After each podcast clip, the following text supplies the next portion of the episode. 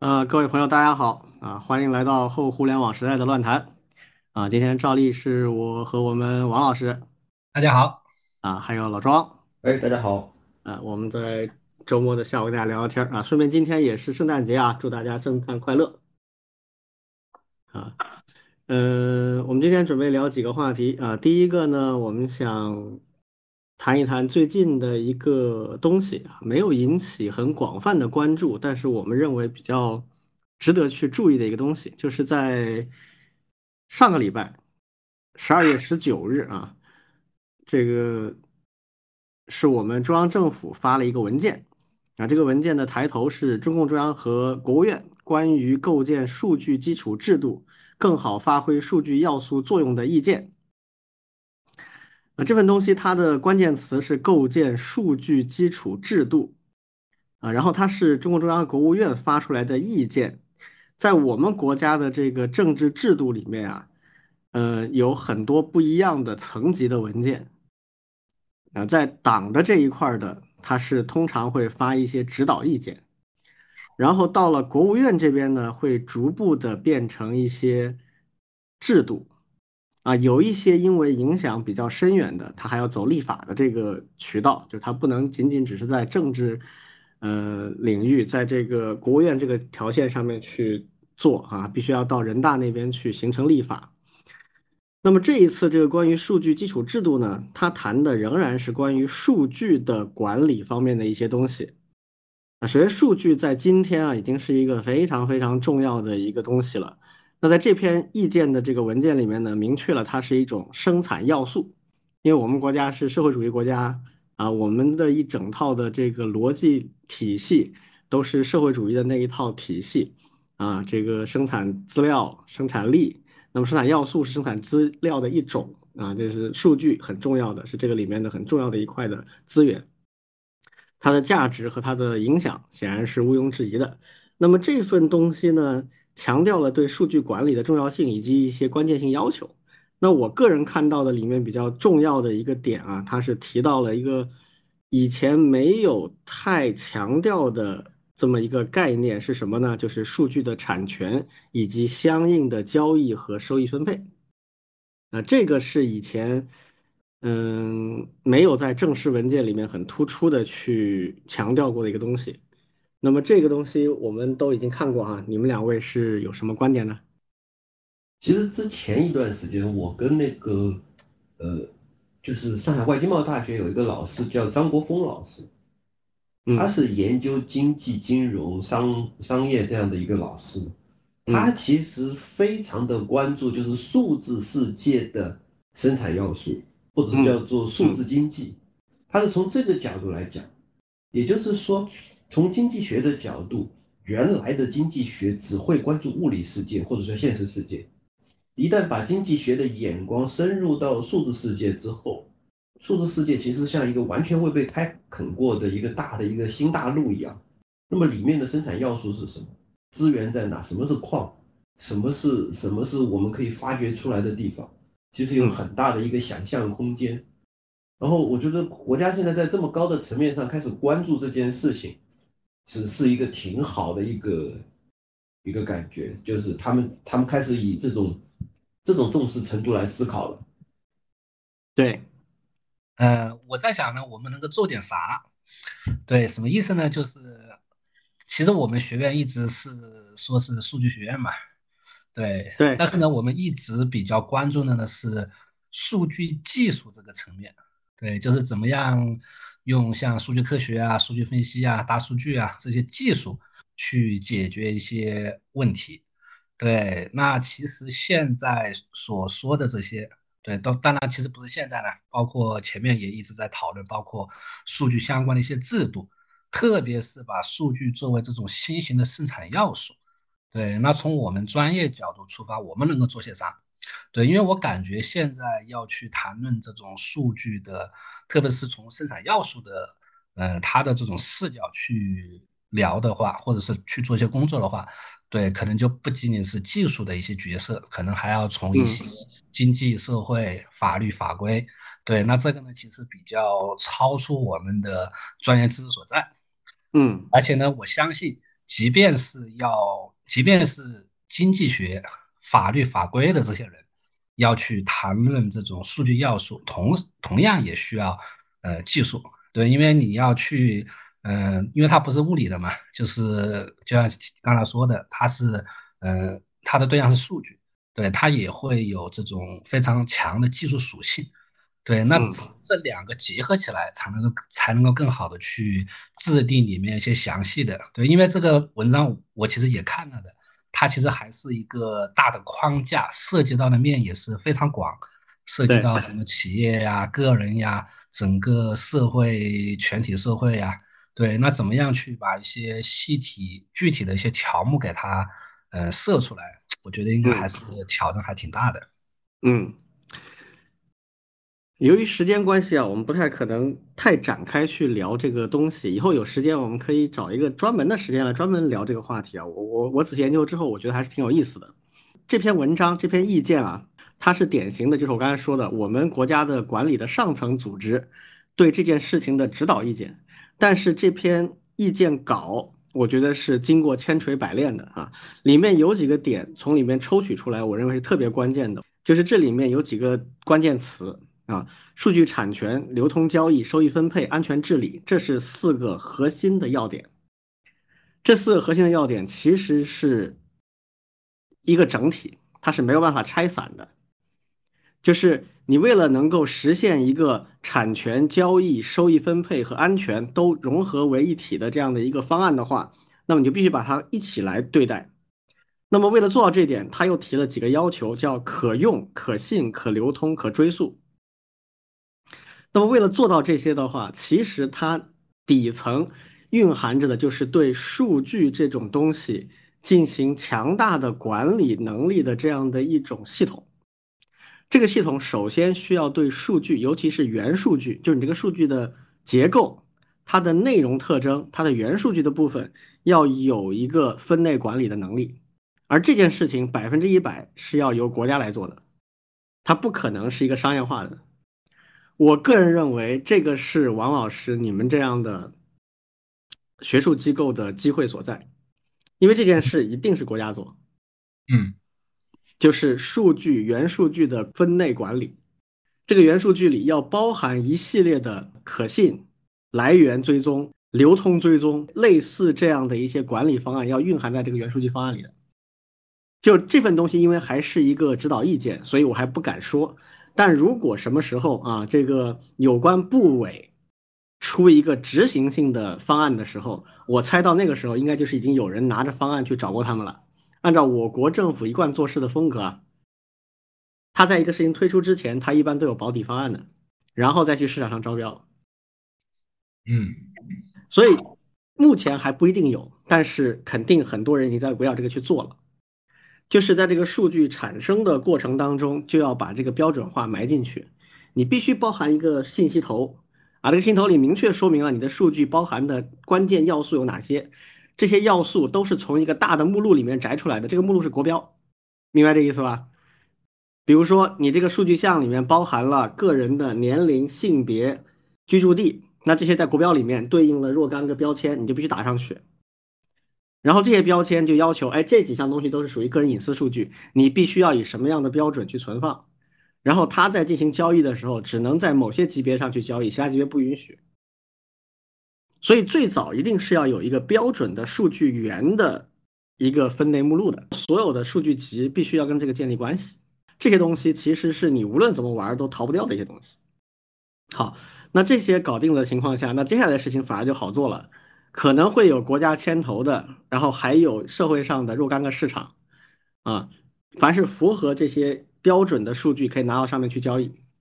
其实这件事情吧，早在我觉得至少是十年以前了，可能更早。我在做投资的时候，我们那个时候看企业，其实已经主要是看它的数据价值了。我们当时，我我不知道之前介绍过没有，我我当时还去看过这个头条，那个时候头条还只是一个刚刚兴起的移动 App，啊，还远不是现在这样的巨无霸。那个时候我们看中的其实就是它的数据了。当时我们算它的模型，算它的这个就是你值多少钱啊？啊，你你凭什么可以融这么多钱，占你多少股份？那个价值模型的时候，其实就是以它的数据为主来去评估了。所以数据现在不仅仅是生产要素，它也是商品了。这一次的这个意见啊，我我觉得是对这个生产要素进行严格管理，其中主要的其实还是在安全和隐私方面是放了比较多的笔墨，但同时也为未来它的商品化要做一些基础。另外，再讲一个由此而来的联想啊，最近有一个文章，我我很推荐大家去看一看。这个是人大的一个老师，叫狄东升啊，狄老师很年轻啊，但是非常有才，我我很欣赏的一个学者。他是研究国际关系的啊，但是研究关国际关系的人，其实就是对历史啊、政治啊、经济啊都有所了解。而狄东升呢，恰恰是国际关系和经济学、金融经济相关的交叉学科是他的主业。他最近写了一篇文章，应该是十二月初、十二月上旬写的，题目叫做。关于真实世界运行的底层逻辑，好像是叫这个名字啊，类似这个名字，大家有兴趣可以去搜来看一看。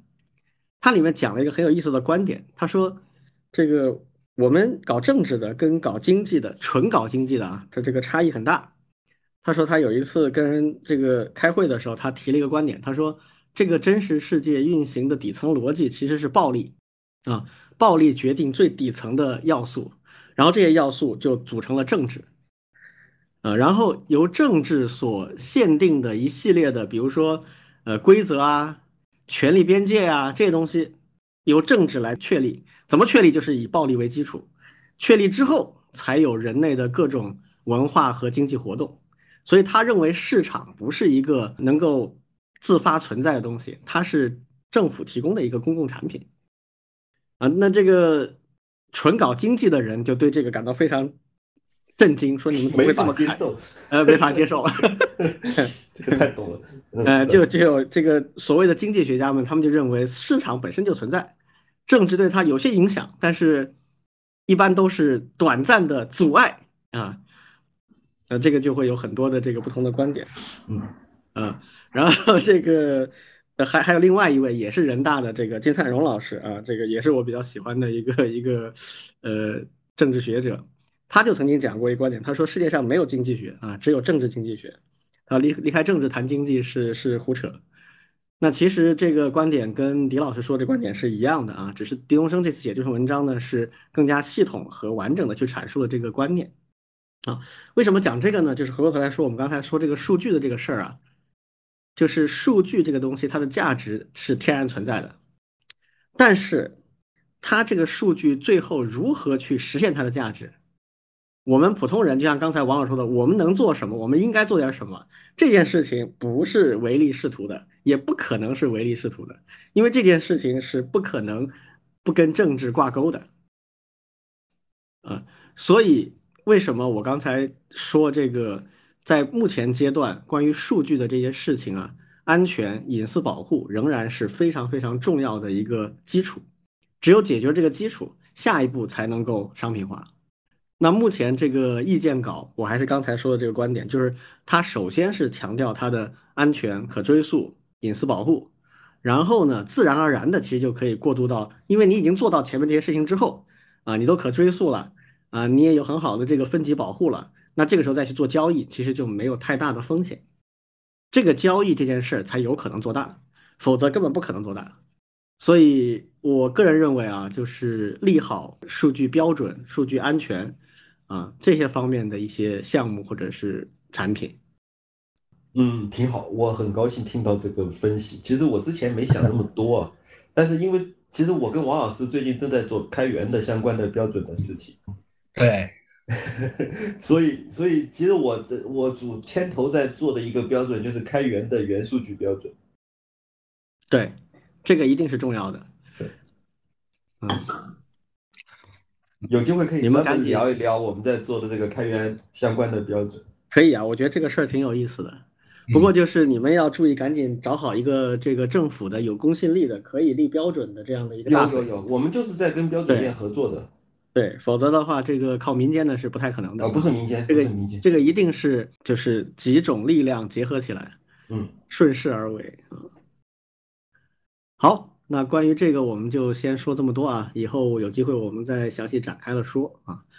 然后第二个话题呢，我们想聊一聊大国崛起啊，这个但是我们不是聊中国啊，这 我们聊这个我们南边的另外的一个大国啊，就是印度。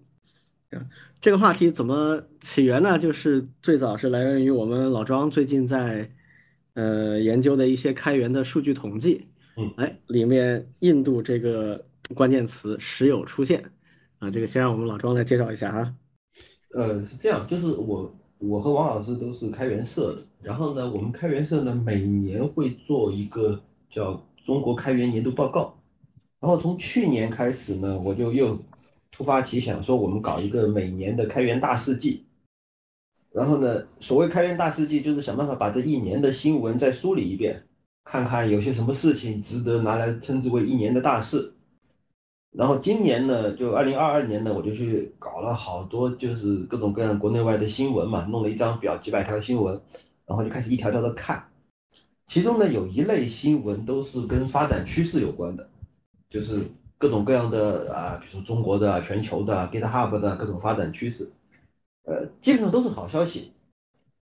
唯一有一个消息是今年的十一月份，呃，GitHub 它的年度报告出来了。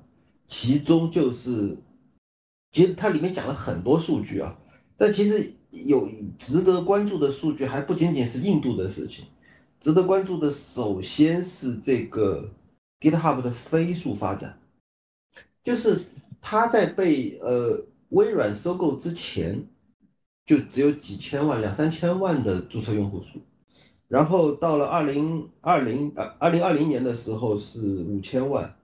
到了二零二一年的时候是，呃，二零二零年，二零二一年五月的时候是六千五百万，过了十八个月以后是九千四百万，哦，这几乎两年翻番啊！对，而且它已经是全球最大的开源市场、开源平台、最大的开源社区，而且它还在以这样的速度在增长，这个是非常恐怖的事情。对。一定是有新的领域或者新的这个区域性突破，对，对，否则不会涨这么快。当然，微软肯定是非常开心了，这个这个不用说，这这个整个整个全世界开源的老巢就在他们家了，已经是。嗯，然后呢，其中讲了一个数据是，去年一年一共有一千六百万新开发者加入，其中，呃，增长最快的。是三个国家增长了新增开发者，就是一千六百万新增开发者当中，百分之三十二点四来自于印度，哦，百分之十五点六来自于中国，十一点六来自于巴西，啊，这是金砖国家的胜利啊！对，但是但是这里面不是说中国和印度百分之五、百分之十的差距啊，是百分之十五点六。和百分之三十二点四的差距，嗯，这个这个其实数量就是差一倍啊，对，所以我觉得这是一个比较重大的信号，我们需要来分析一下这些数据到底意味着什么。当然，它所有的数据出来，我们不能简单解读啊。简单解读的话，就就太容易得结论了啊！美国、印度发展的比中国快，好像就这么简单。但其实应该不是这么容易解读的，所以我们可以聊一聊这个事情。嗯，这个王老师怎么看？对我我也说两个例子啊。对，特别是印度，因为我们实验室同学也参与一些开源的一些活动。对，国际上有一个，其实我们前面节目曾经聊过，就是那个 Google 那个，对，谷歌的 GSOC。而且呢，我们每年在参加这个活动的时候，你会发现，那个竞争就是竞争对手最大的就是印度。基本上你想去参与一个那个开源项目，最终要去 PK 的话，和你竞争的就是一个印度的一个学生。而且呢，他们也确实挺勤奋的。但是呢，他的那个呃英文的书写，至少是文字那部分也是挺不错的。对，那我们同学呢，其实也得花上很多的一些呃心思和时间，然后去去做竞争。第二个呢，就是我们自己国内的，还有那个 OSPP 也是，就是我们自己中科院还有华为联合呃，以我们为主导的，然后呢，也是一方面有项目，第二个呢，也是吸引那个全国的大学生来做，然后呢，也会有印度的同学来参与。对，这是我们看到的，就是国除中国学生以外的第二大的一个一个一个群体。对，所以说呢，我们在感受到就是，对印度学生至少在 IT 这一块是非常活跃的。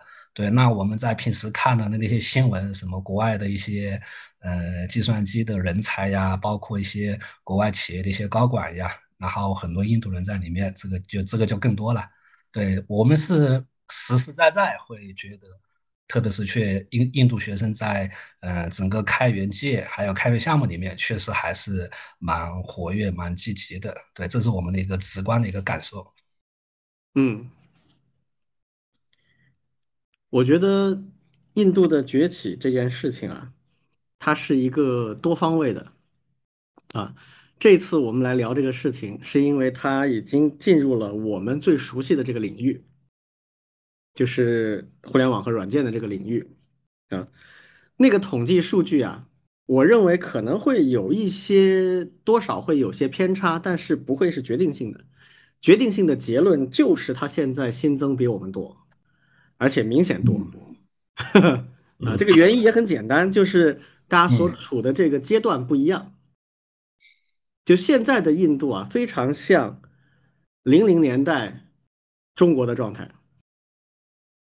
就是处在一个非常有活力的，什么东西都是新东西的这样的一个年代，很多东西都在蓬勃的发展，市场的蓬勃发展就反过来会影响到初等、高等教育啊，人才的培养啊，然后人才的趋向啊，然后对一些新兴事物的这个关注和参与啊，比如像 GitHub 这样的东西，GitHub 现在其实你说它是最大的开源社区，这个没错。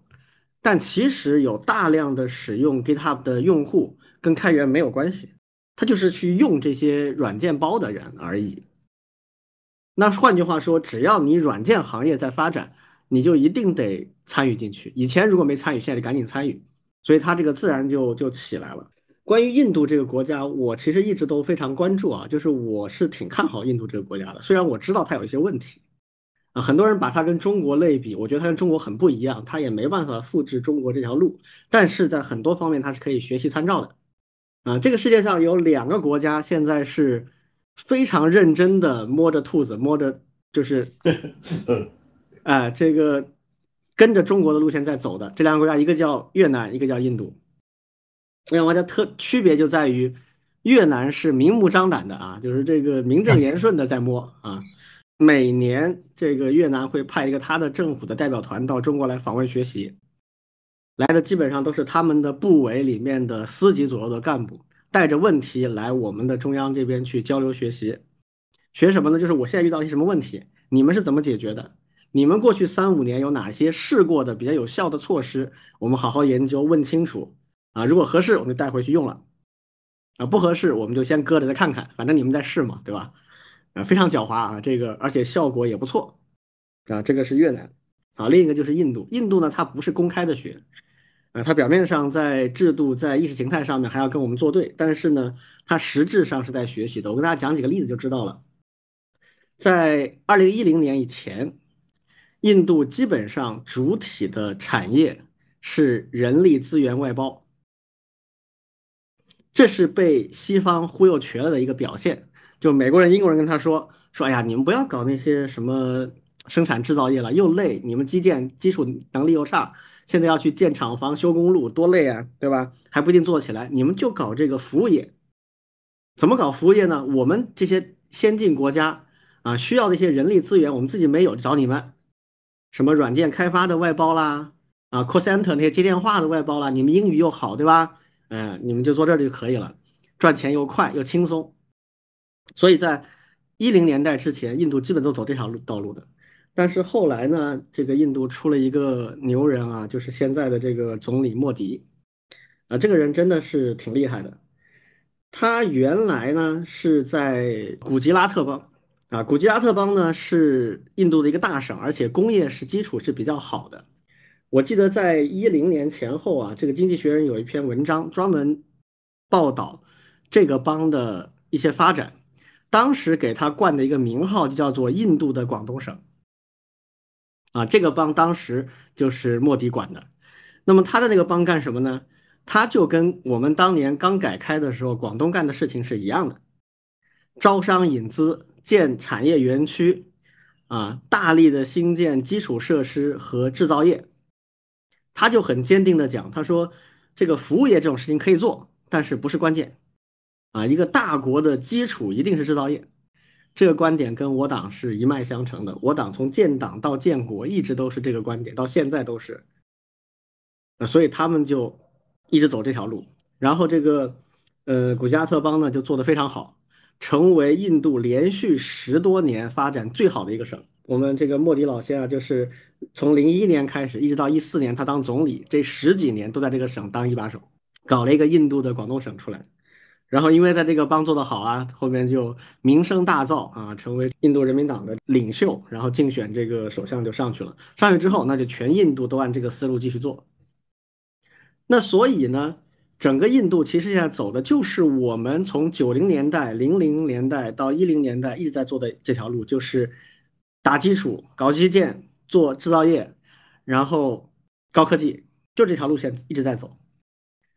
那么 IT 行业也是这样。在一零年以前，印度做 IT 行业的也是以人才外包为主，啊，现在英国首相那个印度人，他的老婆啊，就是印度第二大 IT 公司的千金小姐，啊，这公司叫 Infosys，Infosys 这公司在我在零零年我还在做企业软件那个时候就已经很有名气了，它就以做外包为主，我们当时合作的一些像 IBM 啊、惠普啊。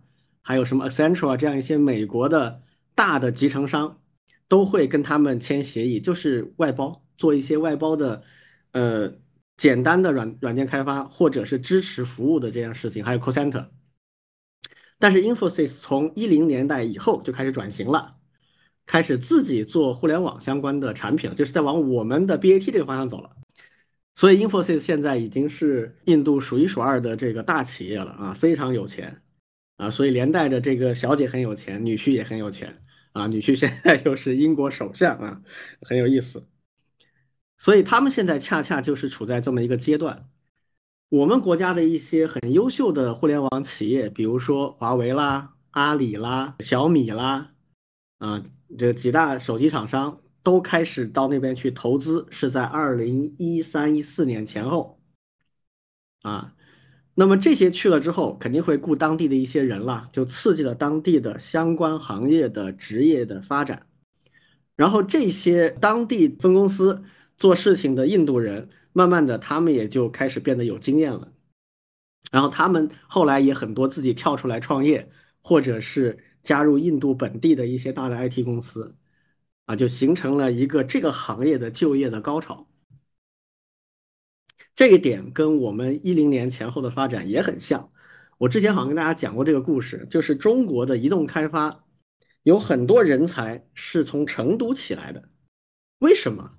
因为在一零年，Google 在成都开了一个研发中心，就是当时 Google 在中国，甚至可能是整个大中华区吧，开的第一个离岸的研发中心。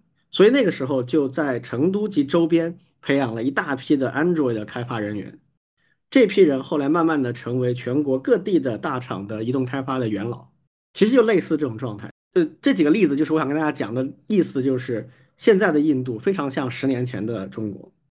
所以刚才老庄说的这个 GitHub 的这个数据啊，我一听我就觉得是挺真实的。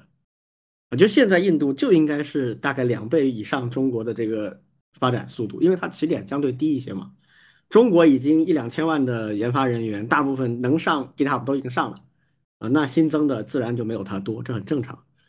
但是印度它现在就处在一个蓬勃发展的阶段，那毕竟它也是十四亿人啊，跟我们一样啊，比我们还多可能。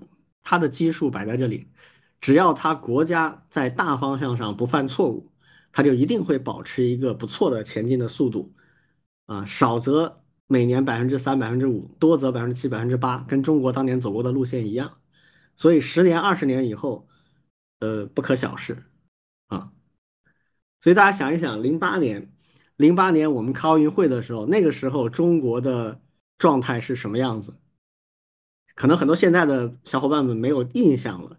你回忆一下，离现在才十四年，但那个时候是什么概念？那时候的数据，中国的 GDP 是零八年好像是四点几万亿美金，人均是三千美元，就十四年前啊。现在中国是十六万多，将近十七万亿美金，三到四倍的增长，就十四年。所以印度未来这个，我觉得是值得密切关注的一个一个国家啊，就它在 IT 这方面。而且它有很强的这个民族主义的呃政治氛围，所以它跟欧洲不一样，它肯定会跟中国类似，发展出一大堆的本土的互联网跟软件方面的东西。可能除了美国、中国以外，在软件方面能有建树的，下一个就肯定是印度了。其他国家都不太像。嗯，挺好，挺长见识的。因为其实原来我当然没有系统性了解这些事情，然后呢，经常会在网上看到两类流传广泛的消息。一类呢被称之为硬吹，啊，一类呢被称之为硬黑，嗯，对。但是这两边虽然吵来吵去，但其实他们的说话的套路都非常的像，就是拿一些比较简单的或者说是片面的证据拿来证明自己的观点，嗯，就很不系统，嗯，然后呢，反正就是各种黑料吧，尤其尤其我看硬黑的还看得多一点，反正各种黑料爆来爆去的。所以留下的并估计不是什么正确的印象，所以今这一次看看这个什么什么数据的时候，就突然就一惊，咦，怎么回事？不是每每年我们都应该比他们多一点才对吗？就这种感觉。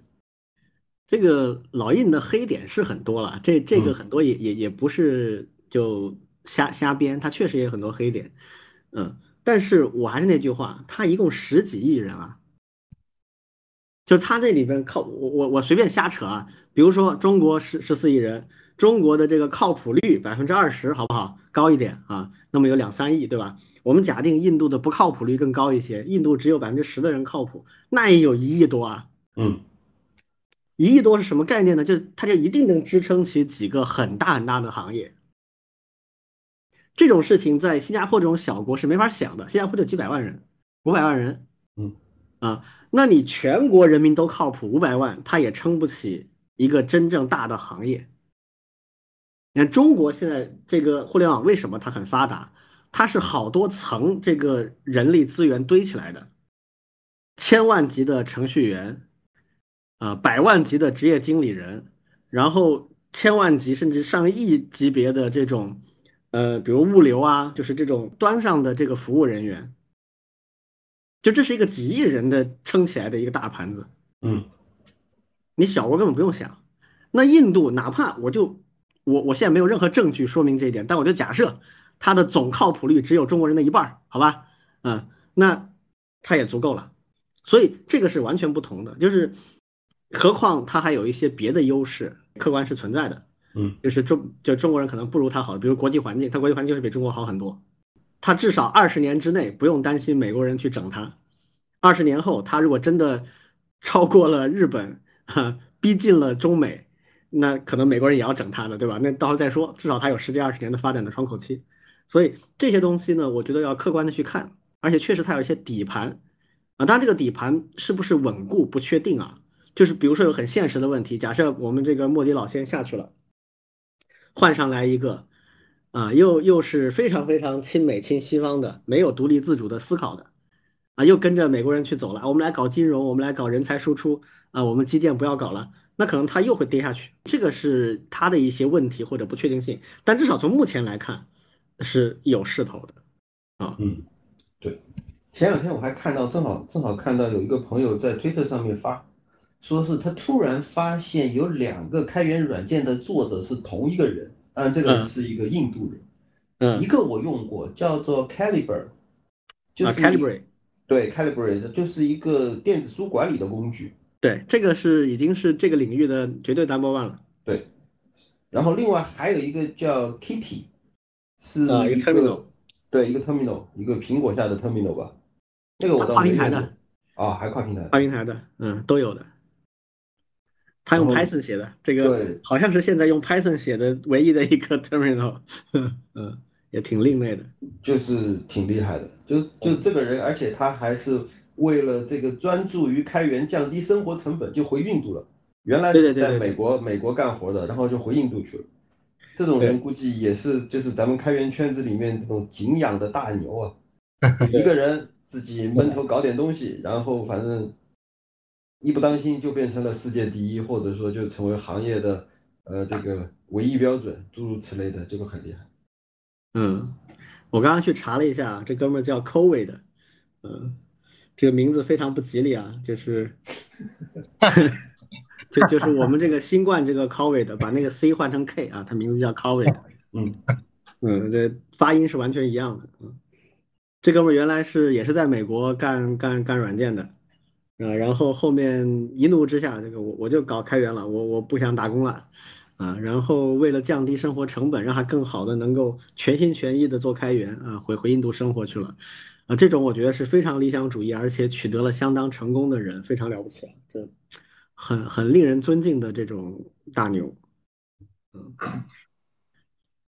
所以怎么说呢？就是产业的发展，它会反作用于人的取向。这什么意思呢？就总有人说啊，你这个国家教育不行，所以你什么什么东西发展不起来。这个其这个逻辑其实我觉得不完全成立。什么意思呢？就是中国现在有几千万的程序员，但是二十年前恐怕连几百万都难讲。那怎么发展起来的呢？是因为大学培养特别好吗？我觉得关系不大，是这个产业和社会需求摆在这里。哪怕这个人大学读的不是相关专业，他也会自学，他也会努力往那个行业里去走。那现在印度的情况就类似了，然后好了，有这样一个大的人口基数之后，啊，有这样的产业推动之后，足够多人涌进去，那总有一些很优秀的人冒出来嘛。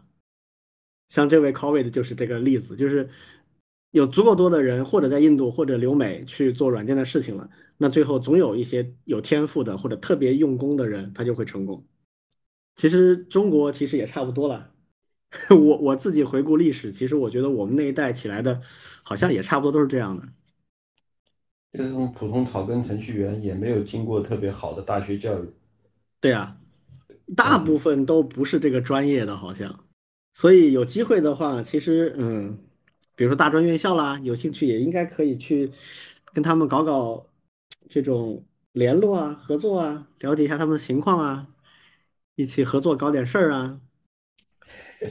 有道理，王老师可以考虑一下，引进引进几个印度留学生过来。对，搞点多样性，是的，对啊，你看美国人多少中国和印度的留学生啊，嗯，是吧？确实多。好，那关于这个话题，我们先说到这儿啊。这个第三个话题，我们来讲一讲关于知识图谱啊。这个话题呢，也是我们老庄起来的话题啊。因为这个老庄在我们听友群里面分享他最近做的一 hobby project 的一个一个一些情况啊，然后我们听友群里面也有一些听友感兴趣，希望我们稍微展开说一说。所以这个事儿也让我们老庄来先介绍一下吧。嗯，这么说吧，我的关键的兴趣爱好呢，其实一直还是在这个开源领域。然后呢，呃，开始是是个人爱好，然后呢，开始产生了某种学术兴趣。学术兴趣呢，就意味着我想从整体上来说，建立一个这个话可能有点夸张啊，就是想建立一门学科。这个学科的名字叫开源学。因为我觉得开源这个领域发展到了今天之后，它已经不是简单的说有一群人做开源完了以后做做玩也好，或者说反正有一些野生大牛，然后做完了就算了，它值得被总结，值得被分析，值得被探讨。而且的话呢，它不仅仅是一个纯技术的方向，说啊大家是开源技术怎么怎么样，而且我们还应该可以从其他的几个角度。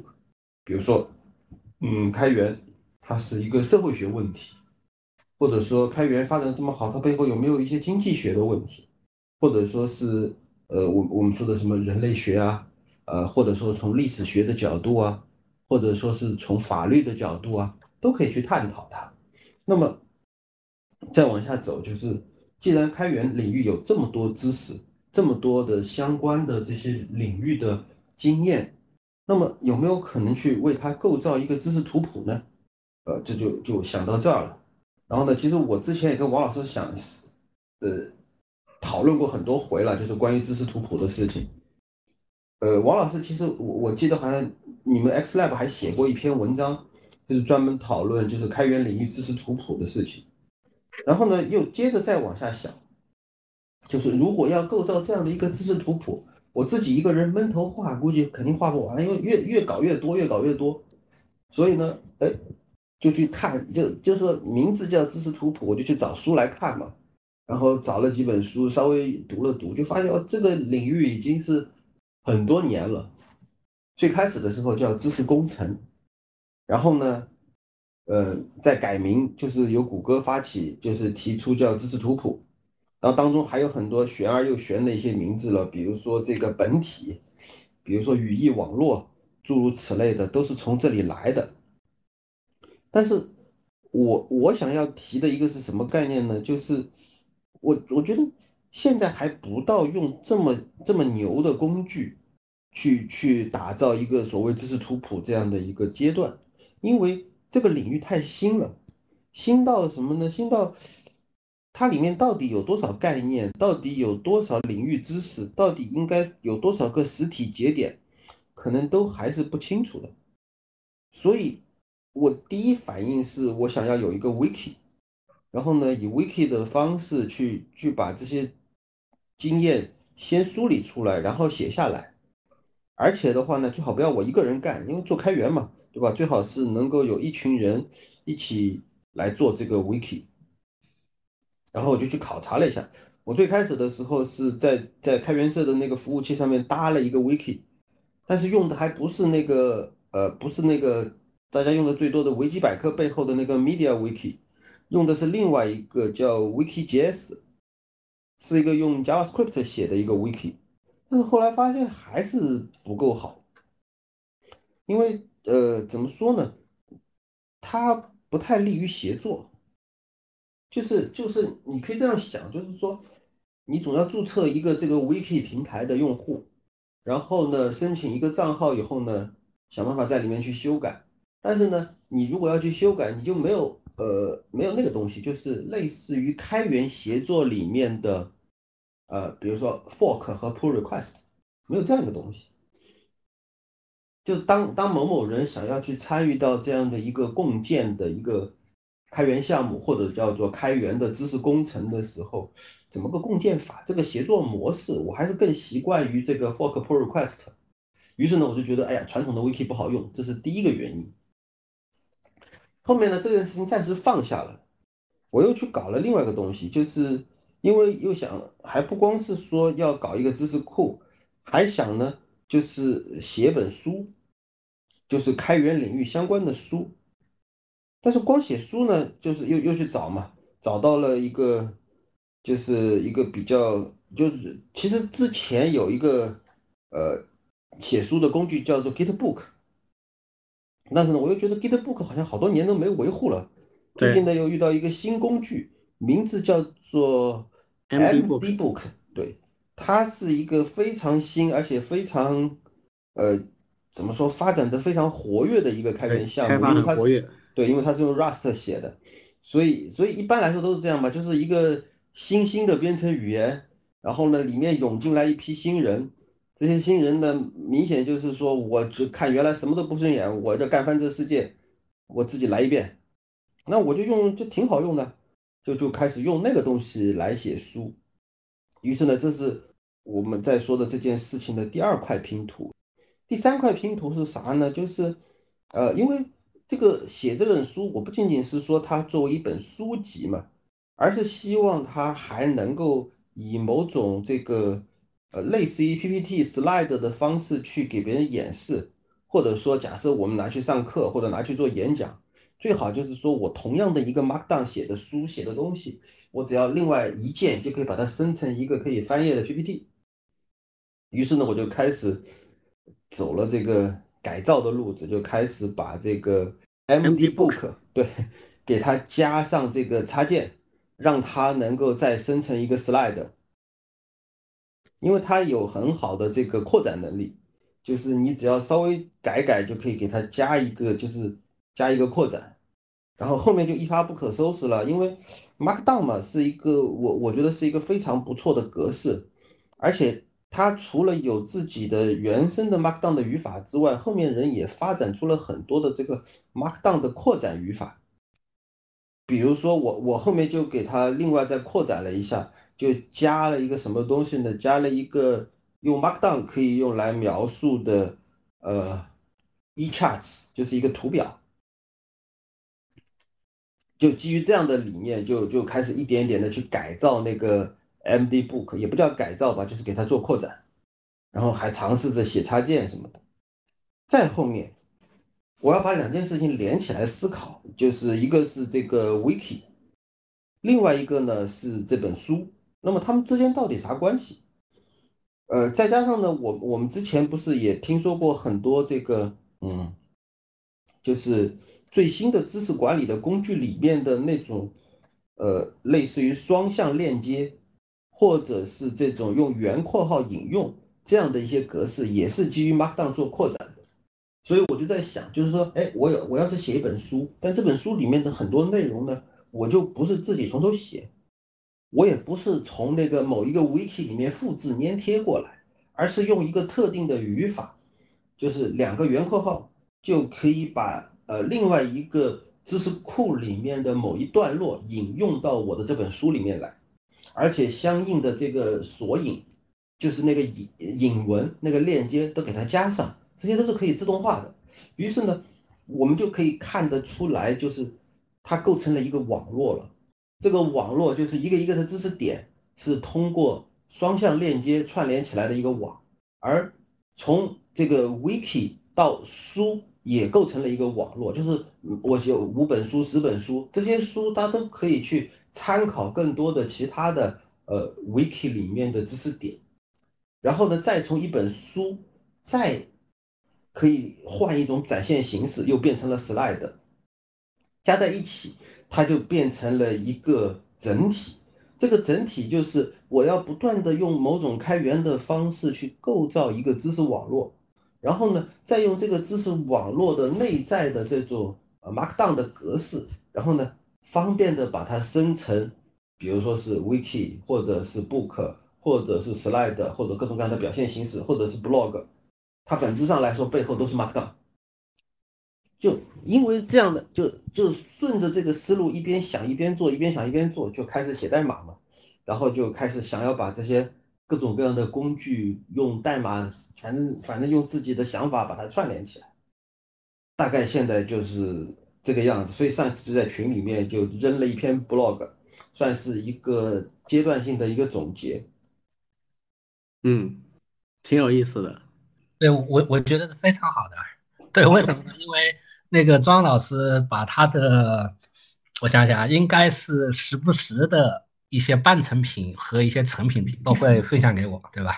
对，从一开始的那个书籍的版本化，到那个把一幅图也代码化，然后版本化以后，以及把它这种这些东西拼出来，以及庄老师本来和我最近在做的一个课件。也全部用这套机制实现以后，对，那当然，刚才庄老师提的还还更多，还有这种双向的链接，还有这种真的是一个 graph 的一个一个一个知识的一个图谱。对我觉得这个是是非常棒的一件事情。对这个呢，对于我们学校搞教育工作的人来说，其实是非常非常呃值得去去去去做的。呃，我我我这一块呢，其实也一直挺关注的，对，但是呢，并没有像庄老师这种，哎，有想法，赶紧去动手啊，而且呢，正好又又借助现在的这种开源的这种组件，对不对？不用什么东西都从头来，很多东西别人也做了，然后呢，在别人的基础之上去做一些整合和大层面上的这种设计，真正做好了以后，真的是可以把这种知识结构化，并且让它流动起来，我觉得。非常还是挺挺挺令令人期待的，对这个呢，其实对老师的要求其实也挺高的。但是呢，我是觉得这种嗯知识能够真正的代码化以后，它的这种嗯，被使用、被复用的这种效果会大得多得多，而且真的能够有这种网状形成网状以后，对很多东西都关联起来了，哎，这个是挺让人期待的。对后面呢，我看怎么样啊？反正我这边还有我们实验室的，我我觉得肯定是可以一起来参与到这个里面的一些具体的一些，包括知识的录入呀、知识的整理呀这些方面的内容中去的。嗯，好。嗯。其实我觉得有很多有意思的东西啊，都是以这种方式逐步逐步成型的。我一开始可能需要的就是一个小工具，或者对我一个常用工具的改进啊。然后那我仔细的研究了一堆啊，这个查找研究了一堆，还是没有办法完全满足我的需求，那怎么办呢？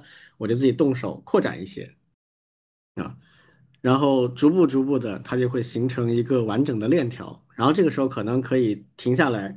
去做一些架构层面的思考啊，做一些分层啊，做一些这个模块化、组件化啊，以及这个扩展性方面的一些设计，然后慢慢就会形成一个可以并行发展的呃一系列的成果。老庄刚才提到的整个构想里面，我觉得其实有几个不同的层次的东西啊，一个层次的东西呢是叫做协同性写作。啊，或者叫开源创作，其实类似，就是我有一个工具，这个工具呢，很多人都能参与进来。这些人不用关心工具，也不用学习深奥的语法，用他熟悉的方式就能很容易的参与到共同创作里面来。然后这共同创作呢，也不要有那种太强的框架和约束。我举个例子啊，比如说我现在说，哎，我跟老庄我们合作写本书吧，这本书有很明确的，嗯。主旨，然后分工，那这个其实框架限制就很多，很可能我们要坐下来先把目录聊出来，然后分工，一人写一张，可能还有一些体力方面的约定啊，比如说到底有哪几种格式能够使用，使用图片，使用源代码范例啊，使用注解，分别用什么样的方式，全都得约定好，然后开始写，对吧？对，那这个难度其实挺高的，就不适合那种海量的、大规模的协同创作。那大规模的协同创作呢？其实 Wikipedia 就多年实践下来的一套有有效的方式，就是相对自由的体力，然后加入一定的审核和叫做什么编辑啊，就是采编审发嘛，就是先大家都去贡献内容，然后有人去编辑规整，审核通过了才能够固定下来。就这一套逻辑呢，是一定可以用的。但是无论如何，要让那个初始的大众化的创造者，他的门槛尽可能低。所以在这个基础之上，我们要去有一套工具，这套工具就是协同写作，相对比较容易。那这个时候呢，听友群里面就有人问这个老庄，你为什么不用原来维基百科的背后的那个软件叫 MediaWiki，它也是开源的嘛？就任何人也可以下一套自己搭的，没问题。那为什么老庄没有用那个东西？那老庄可能觉得那东西不够好用啊。而且对于我们这个领域的人来说，现在用 Markdown 来写作是越来越成为一种标准规范了。Markdown 是所有的制标语言里面，我觉得最简单、最容易上手的。啊因为它简单、容易上手，所以它适用性也特别广。而且它有一个基本的共通的集合，在这个集合之内，在各地的展现都是基本上这个兼容的。啊，那所以这个就比较适合作为一个起点。啊，这是一层，就是我称之为叫协同写作的这样的一层。好，那维基百科也好，GitHub 也好，GitHub 上面很多人写的开源书也好，其实这些都是信息内容，其中有些东西是知识，有些东西不是知识。所以这些东西在往下一层，就是所谓知识库去进化的时候，它就需要解决一个问题，就是这些散开的信息怎么成为知识。这个问题是一个。比协同写作要远为困难的一个问题。这个谷歌在大概二零一一还是一二年啊，记不清了，大概十年前吧，提出了知识图谱的概念，其实是希望能够往这个方向去探索一条路的过程当中，提供一个标准化的模式。那知识图谱是什么概念呢？知识图谱实际上是把知识库进行图这种形式的展现。它这个图谱里面的这个图啊，就这个 graph 呀，它不是一个呃随便指的图，它指的是数学里面的图论里面的那个图。呃，数学的图论这个你真要学得很深，其实是很麻烦的一件事情，是很难很难的一一个分支。但是对于一般人来讲，他掌握它基本的概念也不难。这个图论里面最关键的构造就是所谓的叫做三元体。三元体就是一个单元和另外一个单元以及它们之间的关系组成了一个三元体。比如说有一个知识叫做哺乳动物啊，还有一个知识是猫，还有一个是狗。那么哺乳动物跟猫之间就是从属关系啊，跟狗之间也是从属关系。这样就是两个三元体构建了一个简单的图，有三个啊这个原点，有两条线。所以知识图谱。它简单的说就是把知识这个东西具象化，并且把它结构化。那这件事情怎么做呢？呃，历来就有两种做法。一种做法是先把这个知识的实体、关键的知识概念把它标准化、统一化，然后罗列出来，然后大家围绕这些知识点再去贡献相应的内容。这个叫自顶向下。这个方案从来就没有走通过啊，因为它非常非常难。它一开始构建那个知识点的那个图的过程会非常困难。在经典的非常有积累的学科里面，也许可以做到，但是在那些快速发展的新兴的领域，比如像计算机，比如像开源，就几乎做不到，因为它没有一个鲜艳的体系结构在那摆着。那所以只有第二条路了，就是自底向上，就是。呃，先有各种各样的知识内容，比如像维基百科这种堆了大量内容在里面，还有像 Stack Overflow 堆了大量的问答内容在里面，然后里面都打了标签啊，这些问题是关于 C 语言的，那个问题是关于这个 React JS 的，啊，这样的一些标签在里面，那么这些标签就会形成一个知识图谱，然后标签所关联到这些问题成为它的一些资源。那么这条路就是先有非结构化的内容，不管你用什么格式。存放先放在那儿有了啊，然后呢，我再用一个程序去爬所有的这些内容，把知识点从里面挖出来，这个过程叫知识发现。那么写这个知识发现的这个程序就变成一个非常重要的一个挑战了，就是我要去爬取所有我的知识库里面的内容，然后把里面的知识要点提炼出来，该汇总合并的汇总合并，这里面就有一堆的难题要去解决。啊，比如说你这种实体的发现，你把一个实体发现出来，你抽取了两个知识点，一个叫 React，一个叫 React JS，你怎么知道它是同一个呢？它到底是不是同一个？啊，这个东西都是在这个知识发现或者叫知识抽取的过程当中要去解决的问题。然后当你抽取完了所有的这些呃知识点之后，你还要做一个事情叫关系的发现或者叫关系的抽取。比如说 React，它是跟 JavaScript 之间是什么关系？它跟浏览器之间又是什么关系啊？所以这里面呢又有两种不同的路径，一种路径就是有人监督的，就是有人要去提供这些标注；还有一种路线就是完全由机器学习的算法来解决这个问题。比如说 React 跟 JavaScript 到底什么关系？我这个算法模型去发现它。呃，后者现在还没有做成。所以现在真要做的话，还是得依赖于很多人工的标签和标注。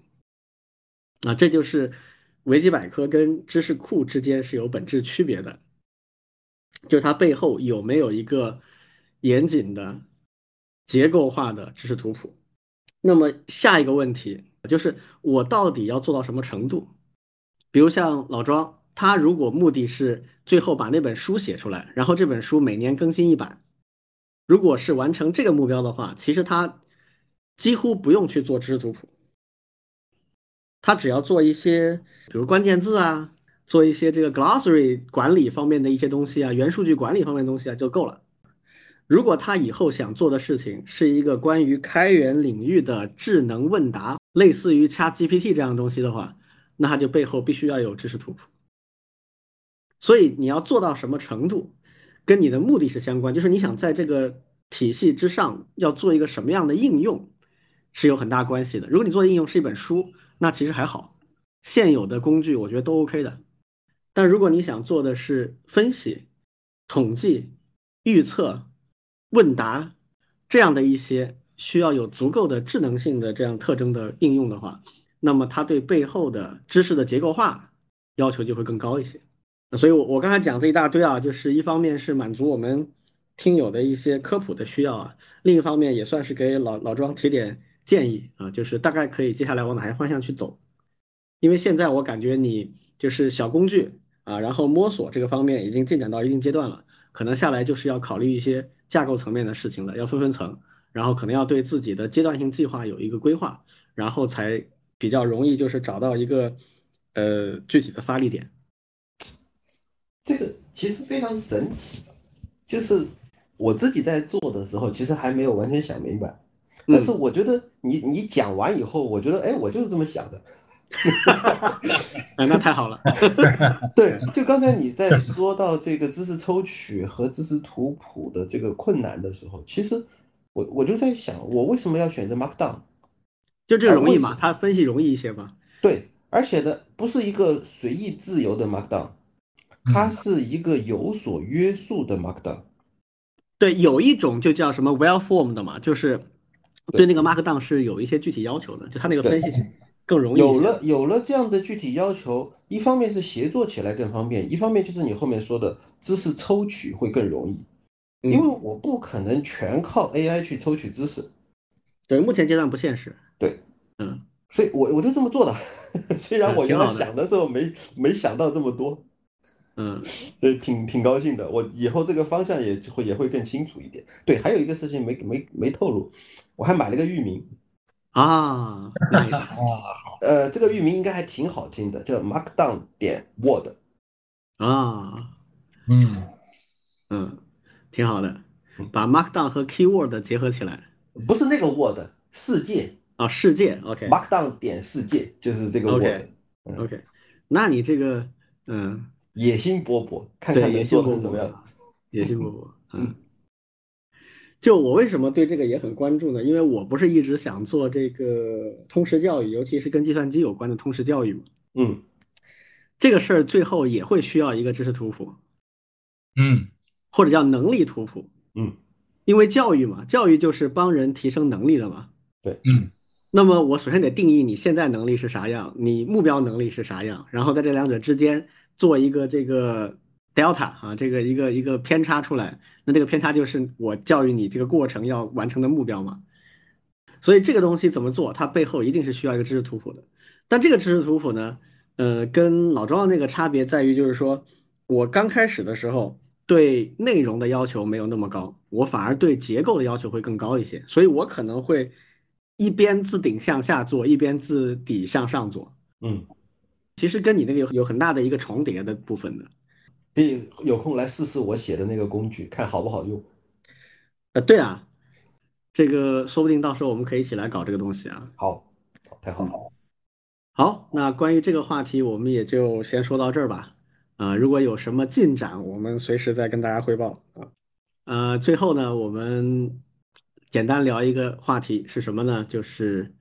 呃，展望二零二三啊，今年的就我们今天这节目啊，已经是我们今年最后一期了。嗯，呃，下一次更新就是元旦后了。嗯，呃，所以这个，嗯，快，嗯，这个挺快的。我我们做这个节目也快一年了啊，我们是今年的二月份开始搞的。呃，所以今天呢，作为二零二二年的收官啊。我们本来说做总结和展望，后来想想这总结就不做了，啊，今年真的是这个不总结了，给大家添堵是吧？嗯，呃，我们就展展望一下吧，嗯，这个二零二三我们有一些什么样的个人期许啊，或者愿望，或者想做的事情，你们哪位先来？我先来吧。好，王老师。对。那新的一年呢，其实有有三件事情啊，我这边还挺想做的。对，第一件事情呢是刚才其实老庄也提了他的他的一个叫做呃开源的知识图谱。我这一块呢，我们也是嗯开源的爱好者。我们这一块呢，其实是做开源大数据的。所以说呢，我们第一个我这边的第一个那个目标，其实就是把我们的那个开源大数据的开源项目做起来。嗯。当然，它不是它不是一个光一个开源项目，它实际上除了除了我们的那个 Open Dig 的开源大数据以外，还有几个下游项目，包括网站排名呀，包括插件项目呀，包括一些大屏呀，它实际上是一系列的。对，总那个总的来说呢，就是通过开源领域的那些数据分析去做各种各样一些洞察。对，这是第一件事情。对，第二件事情呢是和李老师有关的，也是我们这几年一直想做的，就是全民计算机科学教育。嗯，希望我们，因为我们所在的是华师大嘛，然后我们前面的节目里面也聊过通识教育，对我们就是希望把编程教育这件事情从通识的通识教育的这个视角，让更多的人学会编程。对，那这件事情呢，其实我们在节目里面的很多方面，其实也都体现过了，包括什么数字化转型呀，包括前面我们还有一期节目，我记得的是那个全民素质素养与技能提升呀，对，包括我们的这种科技上的这种诉求和进步呀，都和这件事情其实是相关的。对，那我们呢，嗯，其实也有现在一直有有这方面一些酝酿啊，我们希望在嗯二零二三年的时候。有一些具体的落地，让更多的一些人，嗯，能够用到我们的一些方法。对，当然我们 重重点会请我们李老师来做指导，把我们全民计算机科学教育这件事情给他推动好。对，第三件事情呢，其实是我自己对这个节目的一个一个也是一个期待啊。对，其实刚刚也也也提了，我们这个节目其实有嗯十转眼十个月了。对，对我来说呢，是一个我自己觉得我还是至少是我觉得今年做的一件还挺让我自己满意的一件事情，对，还挺不容易的。而且呢，我在这个节目里面的这种收获也还挺多的。所以说呢，我对明年的呃我们这个节目的继续发展，其实也是非常期待的。对，当然也是希望我们的广大听众啊，给我们也多提供一些反馈和宝贵意见。我也会来去思索，怎么样把我们这个节目做得更好，然后呢，更加有趣味性，呃，有更多的呃和我们的听众能够更多的这种互动。对，当然也能够有更多的这种，包括我自己的这些输出。对，这是我的第三个呃明年的一个期望。嗯，我就总结这三点，谢谢。嗯。嗯，很好，老张挺好的。嗯，其实那个今年我还曾经有真的有个总结，就一句话，叫“家事国事天下事，事事糟心”。真真的没没没几件好事情，这这都很很很糟糕。就是知道的朋友可能可能会知道我为什么会说这些，具体具体节目里面就不多说了。反正没太多好事情。嗯，刚才刚才王老师说的那个我非常认同啊，就是呃，一起来做这个播客节目，这是我每每个礼拜最重要的娱乐。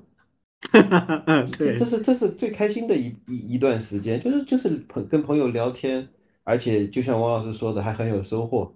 对，这个是这个是非常非常好的一段时光了，所以真真的是挺好，所以也希望明年。明年能够继续的这个发扬光大，而且的话呢，其实其实我们总要想办法再搞点新花样啊，再玩出一些新玩法呀，对或者是再有一些新的这种，那群众喜闻乐见啊，我们自己也能乐在其中的一些形式或者说是内容，这个都是很期待的，很期待的事情。这是第一个，嗯，第二个就是嗯，还是说到这个知识图谱。这个我明年可能还是会花更多的精力去做这件事情。其实我很久都没有写代码了，嗯，这个这段时间写代码写的还挺开心，应该蛮爽的。对对，就是就是说我能写出来，而且是能够写出一些符合我自己个人意愿的代码来，这是很开心的一种事情。其实这也是一种娱乐，是。就是就是在家里躺在床上或者是在电脑前面，然后写代码，这就是我玩游戏的玩法，这是我的游戏，对，这是很开心的事情。所以所以这个，嗯，二零二三年当然是希望，呃，不仅仅是玩，而且还能够有点，呃，玩出来一些有价值的东西，甚甚至会对其他的人会有帮助。这个就是其实开源。核心的精神就是一开始是自己挠痒痒，对吧？然后把它开源出去，就发现哎，别人也能用上，这个就是加倍的快乐了。所以所以这个事情我会我会再做下去。嗯然后第三个第三个事情，其实嗯，不是要做的事情，只能说是一种期许吧。就是希望二零二三年来了以后，呃，真的能走出这三年疫情，嗯然后呃，无论是家事、国事、天下事，都能够正常起来，都能嗯够开心起来，都能够呃好起来吧。这是这是一个很大的一个期许了，也不知道，说不定更糟嗯也不一定。对，OK，就先说到这。嗯，好，那我也来说说啊，我第一个期许就跟这个老庄一样啊，就是希望明年能够大家都能好一点啊。这个这个不是我们每个人能够决定的事情啊，它是有大事，而且就像我很喜欢的《银鹰传》里面的这个杨威利讲的一句话，叫做“有做得到的事，也有做不到的事”。啊，就是 嗯我我们也差不多都是知天命的这个年纪了哈，就是有些事情不是个人努力就能够怎么样的，但是它也是有大事的。要说二零二二年有什么让人不太开心的事情，那就是这一年有太多事情不能由我自己来决定，啊，就是我被迫的处于一种静止和等待的状态，我没有办法全力以赴的去做我想做的事情。当然，我还是可以做一些事情，但是总是受到很多的制约。那我们也不指望说二三年就啊马上就能够一下怎么样，但是希望它能够触底反弹，能够慢慢的好起来。我个人还是比较有信心的。啊，这个由于各种原因，我们就不展开说了。这个之前其实我不瞒我们听友说啊，我我们仨在背后多次讨论过一个话题，就是我们要不要聊聊疫情的事儿。啊，最后的结论都是不聊了。是啊原因很简单，就是这个事情呢聊也白聊啊，因为每个人都有自己的感受，也有自己的呃怎么讲信仰，或者说自己相信的事情，很难一几句话改变它。只有等到这个事情大致上经历了一个拐点，或者出现了新的状态的时候，大家才会真正的调整过来。嗯、怎么说都没有太大用啊，所以也不适合在我们这个节目里太多的花时间去讲这种话题。但我个人还是相对持谨慎乐观的啊，就是明年应该会比今年好一些啊，希望能够如此啊，这是第一个我想说的。呃，第二个我想做的当然就是刚才其实我们都已经聊到了，就是我我非常希望能够在跟计算机有关的普及教育或者叫通识教育方面做一些事情。这个也跟我们王老师啊，还有其他包括老庄，我们也聊过多次啊，也也有一些准备工作在做了啊，希望明年能够真的迈开脚步去做这个事情。第三个呢，就是我想在明年恢复一定频度的写作。就是我，我以前曾经有过一段时间，大约十来年的时间，有十年左右的时间是非常高频度的写东西的。啊、那个时候我的 blog 如果一个礼拜不更个两三篇是不太可能的啊，就是基本上至少一两篇要更更新的，至少有一篇是比较长的，这是整个呃零零到一零年代上半段都是这样的。可是自从我到上海以后啊，这个好像时间就不太够用了，操心的事就变多了，呃，然后后面人也懒了，就开始，呃，几个月写一点，或者一年更一次，最近已经变成两年更了啊，这个，呃，经常被朋友们笑话。但最近呢，其实我写了不少东西的，只不过没有放到 blog 上去，呃，所以我也想再找一些主题性的项目。呃，围绕一个主题，不光是我自己，还有我的朋友们，我们一起都可以来去做一些相关的创作。比如说，围绕我们刚才说的一些知识图谱去构建一些内容，呃，类似这样的，我觉得还是挺有意思的啊。我举个很简单的例子，比如说我之前在试点上课的时候，啊，为了解释一个概念，比如说，呃，为什么这个结构化编程里面总是有那么几个不同的结构啊，顺序结构、条件分支选择、循环这么几个结构？那这几个结构为什么它就是完备的？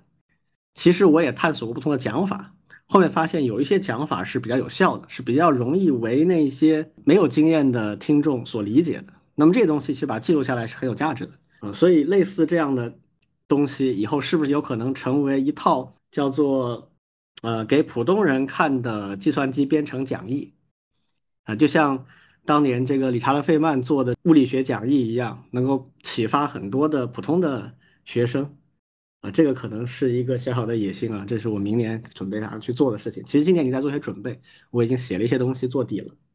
啊，大概是这样。那最后还有一点就是，我也希望我们这个节目呢，确实像刚才我们两位伙伴，呃，都提到的，就是我们今年做这事儿相当不容易啊。就是，呃，虽然我们各自都经历了很多事情，但是真的没有一周是间断过的，每一周都按时把它做了。有些周还提供了一些番外篇。一方面希望未来我们能坚持下去，另一方面就是也要求新求变。尤其是在跟我们的听友们的互动的这个角度，我觉得要呃更多的探索一些可能的方案。呃，我举个例子，我们大概在春节后，也就是二月的上旬，会迎来我们这个节目的一周年的纪念。到一周年的时候呢，我特别想搞一次，呃，跟我们的听友一起的这个联欢，或者叫做。嗯，大讨论。啊，比如我们可以用腾讯会议啊，或者类似这样的平台，呃，报名参加，不管多少人吧，可能限制一下一百人以内。啊，我我们一起上线去随便聊一些东西，呃，比如聊一聊刚才我们说类似这样子的回顾和展望。啊，对节目的意见和建议，或者感兴趣的话题提问啊，类似这样的。啊，具体怎么做现在还没有最终决定啊，也希望我们的听友们多提一些建议。啊，反正现在还有一个多月时间啊，大家过完年才用去具体去考虑这件事情。啊，这个是我个人的一些想法和展望。期待，嗯，期待。嗯，好，那这个再一次祝大家圣诞快乐啊！我们这个后互联网时代的乱谈，二零二二年的最后一期啊，大概就这样了。谢谢大家。嗯，谢谢，拜拜。好，拜拜，明年见。嗯，明年见。明年见。